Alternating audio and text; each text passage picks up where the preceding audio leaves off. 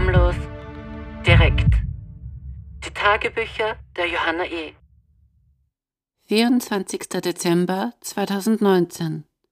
Liebes Tagebuch, ich bin hier in New York und Weihnachten geht an mir wie nichts vorbei. So wie auch die letzten zwei Wochen an mir vorbeigingen.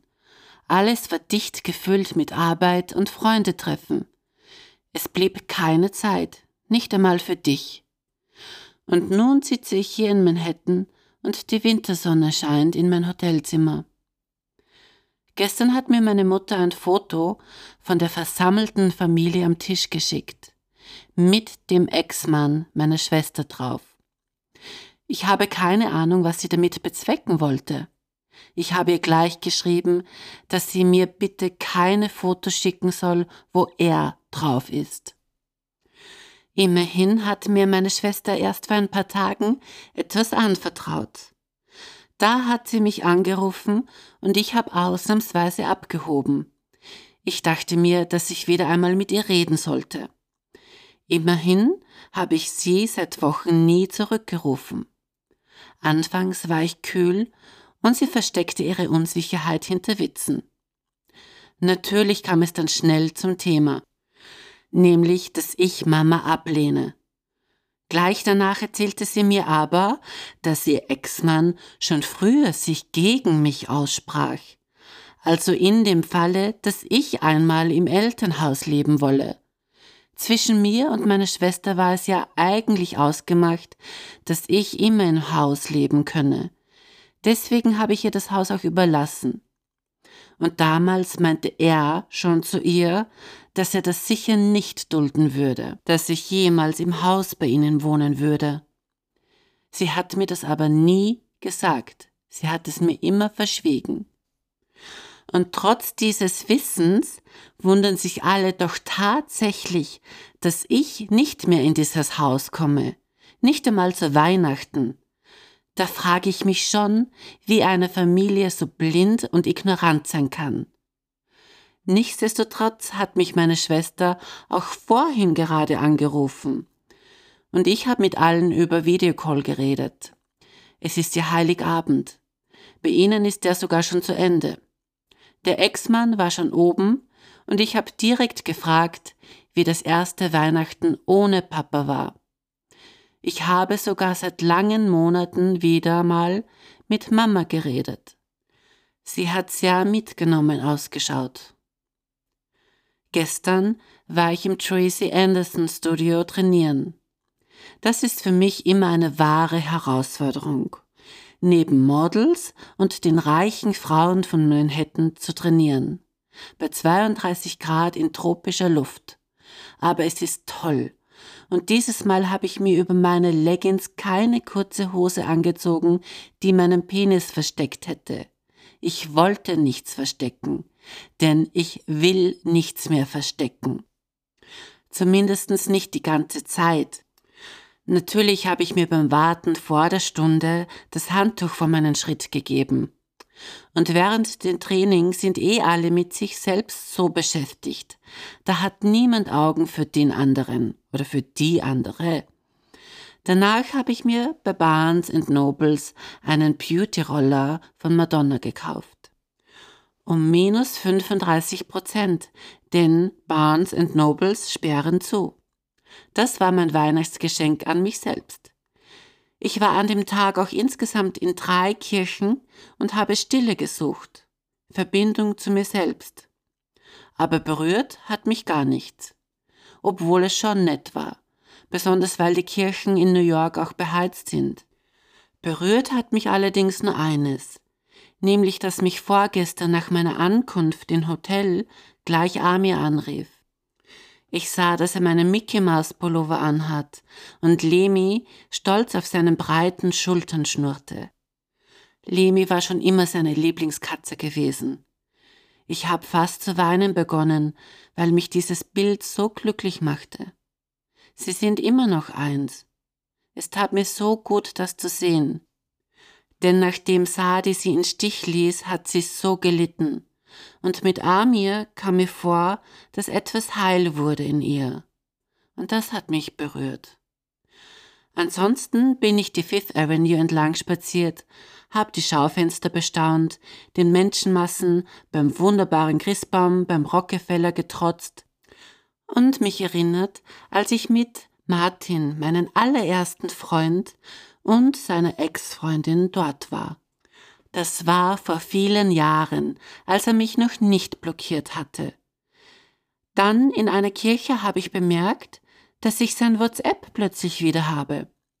Ich schrieb ihm gleich eine so nette und dennoch neutrale Nachricht. Und nichts kam. So habe ich ihm heute wüst beschimpft und gesagt, dass ich es scheiße von ihm finde, dass er nicht einmal zum Tod meines Vaters was sagen konnte. Fick dich, Martin. Das waren meine letzten Worte in dem SMS. Es geht so nicht mehr weiter, dass ich immer an einem gewissen Punkt so abgelehnt werde. Ich bin so dermaßen wütend über all das, als ob ich, der Teufel, höchstpersönlich wäre. Auch auf Facebook bekam ich eine Nachricht von einem jungen Mann, der meinte, dass er immer, wenn er sich einen wichst, an mich denken müsse. Und dies sei so falsch. Aber ich hab ihn verfickt süchtig gemacht, so wie er meinte. Und er fühle sich so schlecht wegen mir. Sein Wortlaut war natürlich wesentlich derber und unzusammenhängender. Immer diese Projektionen auf mich. Naja, am Times Square wurden mir die Menschenmassen dann zu viel und ich versuchte weiträumig zu flüchten. Doch es waren überall Massen. Als ich es geschafft hatte, kaufte ich mir gleich drei Stück von der veganen Pizza, die mir so schmeckt. Ach ja, der beste Freund von Sadi hat mir geschrieben, dass er, also Sadi, wieder mit der 18-Jährigen zusammen ist. Er hat mir auch gesagt, dass er nun keinen Kontakt mehr mit Sadi haben darf. Insgeheim weiß ich ja warum, weil ich eben den 18-Jährigen gesagt habe, dass Sadi mit seinem besten Freund und auch weiteren Freunden sich oft von schwulen Männern einen blasen ließ. Und dann hat mich sein bester Freund auch blockiert. Also wirklich, ich scheiße auf alle. Aber trotzdem fühle ich mich ganz gut, wenn ich ehrlich bin. Ich habe ein gutes Leben. Ich habe sogar viel Spaß und erlebe wirklich ungewöhnliche Dinge, wie in der Woche vor diesem New York-Aufenthalt. Da hatte ich mit sechs Männern Sex. Zuerst mit vier in Teheran und dann mit zwei zu Hause in Österreich. Ich überlege gerade, mit welchen zwei Männern ich zu Hause Sex hatte. Oh ja, ich glaube, der eine war der Kurde der immer gern hat, dass ich ihn beim Sex beschimpfe und fick deine Mutter sagen muss, ich fick deine Schwester in den Arsch und ich schlag ihn ein wenig dabei und habe ihn dieses Mal versucht zu ficken. Jetzt kann ich mich erinnern. Kam aber nicht wirklich weit rein. Da steckte ich meinen Schwanz dann in seinem Mund. Und dann hat er mich so gut gefickt. Das macht er immer sehr gut. Auch wenn ich ihn dabei beschimpfen muss aber sein Schwanz ist wirklich toll und er fickt auch sehr toll. Das mit dem Beschimpfen ist zwar nicht so meins, denn ich frage mich schon, von wo das herkommt. Was er denn da erlebt hat, beziehungsweise warum er seine Mutter und seine Schwester so hasst. Ich kann es mir nicht so ganz erklären, da er ein sehr netter und gefühlvoller Mann ist. Ich werde da mal meine serbische Freundin fragen, denn die ist Domina und hat da sicher plausible Erklärungen. An den zweiten Mann kann ich mich nicht mehr erinnern. Auch an den vierten Mann in Teheran kann ich mich nicht erinnern. Vielleicht war es Mohammed? Wer könnte es denn sonst gewesen sein? Ich komme echt schon durcheinander, aber an die anderen drei erinnere ich mich sehr gut, denn da war ich herausgefordert. Sajad der junge Basketballspieler holte mich wieder ab. Eigentlich hätte er alleine kommen sollen, aber da saß wieder mal ein anderer junger, großer Mann neben ihm. Dieses Mal nicht sein Cousin, sondern sein bester Freund, auch Basketballspieler. Ich war skeptisch, Sollte ich nun auch mit ihm Sex haben? Wusste er, dass ich einen Penis habe? Ich war zurückhaltend und genervt, dass Sajad mir keine Ruhe im Auto ließ und immer wieder wollte, dass ich ihm einen blase, vor seinem Freund, den ich nicht kannte. Ich warf ihm böse Blicke zu, die ihm aber egal waren.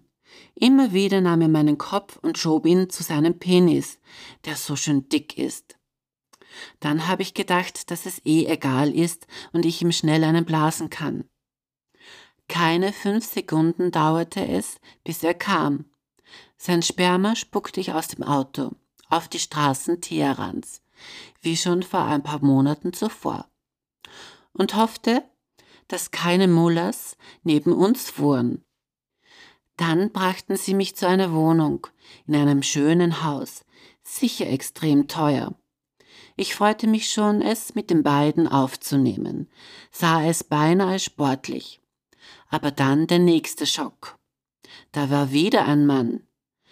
Der Cousin von Sachas Freund.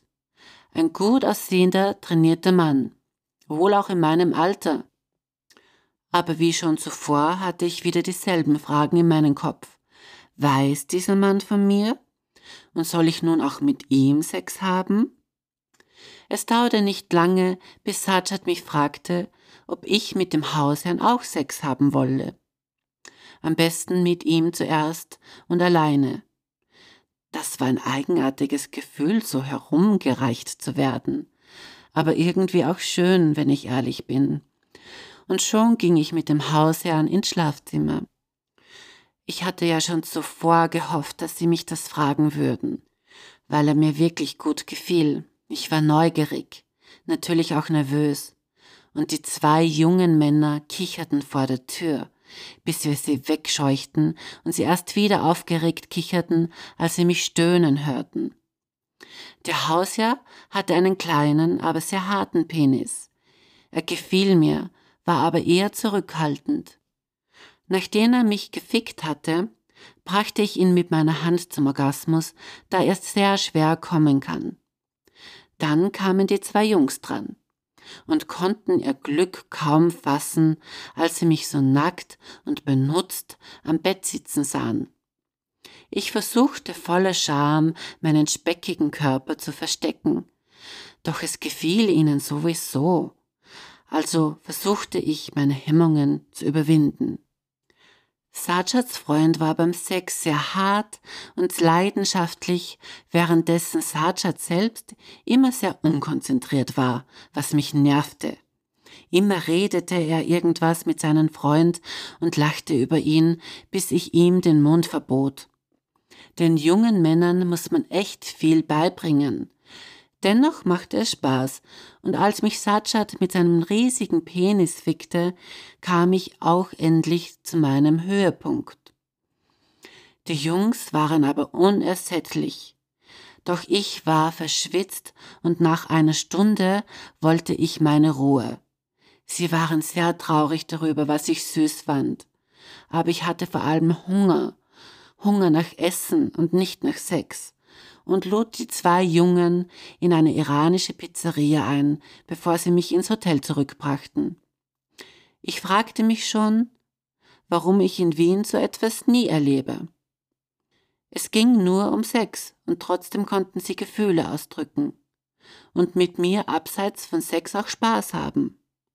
Auch nach dem Sex hatten wir eine tolle Zeit und redeten und lachten über das Erlebte so kam ich mir auch absolut nicht benutzt vor, sondern einfach als Mensch, der mit anderen Menschen Erfahrungen sammeln wollte. Ich war zufrieden und fühlte mich mit Erfahrungen reicher, während ich in Wien mich oft benützt fühle, wie eine Hure, und wirklich sehr genau achten muss, mit wem ich mich abgebe. Nun gut, liebes Tagebuch, in diesem Sinne wünsche ich dir frohe Weihnachten. PS, liebes Tagebuch, das ist jetzt noch ein Nachtrag vom Februar 2020. Jetzt ist mir noch ein Mann eingefallen, mit dem ich im Iran Sex hatte, nämlich Saber, ein unabhängiger, reicher Abenteurer, der einen Jeep hat und damit durch die Berge und Wüste Irans fährt. Er ist in meinem Alter und Single, spricht aber absolut kein Englisch. Doch dieses Mal im Iran trafen wir uns spontan. Er holte mich mit einem Freund ab und brachte mich off-road in die Berge zu anderen Freunden, mit denen wir ein Lagerfeuer machten. Passend zur baldigen Wintersonnenwende, die im Iran als Yalda gefeiert wird. Es war zwar nicht der 21. Dezember, aber ich glaube, es war der 18. oder 19. Und da stand ich nach einem langen Arbeitstag mit fünf mir unbekannten Männern allein am Fuß der Berge mit Blick auf das versmockte Teheran. Alle Männer waren in meinem Alter oder etwas jünger und groß und stark, eben ausgewachsene Männer. Und ich stand da und dachte mir, dass es schon etwas verrückt sei, hier alleine mit so vielen Männern zu sein. Die haben sogar eine Axt und Messer gehabt. Damit haben sie das Holz gehackt für das Feuer. Es sind eben alles so Abenteurermänner. Doch ich hatte absolut keine Angst. Ganz im Gegenteil, sie waren alle zuckersüß. Einer gab mir seine Jacke, da es so kalt war. Aber da ich ja mit Saber dort war, trauten sich alle nicht so richtig mit mir zu reden. Da gibt es Regeln im Iran. Erst zum Schluss tauten sie etwas auf und einer redete kurz sogar mit mir. Sie waren alle sehr fesch und männlich und nett und machten für mich Kartoffeln in der Glut des Feuers. Und Saber war so angenehm. Er gefiel mir sehr gut, ein richtiger Naturbursch. Er entführte mich etwas abseits, wo er sich schnell an mir befriedigte, bevor er mich dann müde zurück ins Hotel brachte. Aber schau, liebes Tagebuch, ich habe mich doch noch erinnert, mit wem ich Sex hatte. So eine Schlampe bin ich nun doch wieder nicht. Ich habe mich zwar über einen Monat später erinnert, da es jetzt schon Februar 2020 ist, wo ich diesen Nachtrag verfasse, aber ich habe mich erinnert. Kiss und ciao.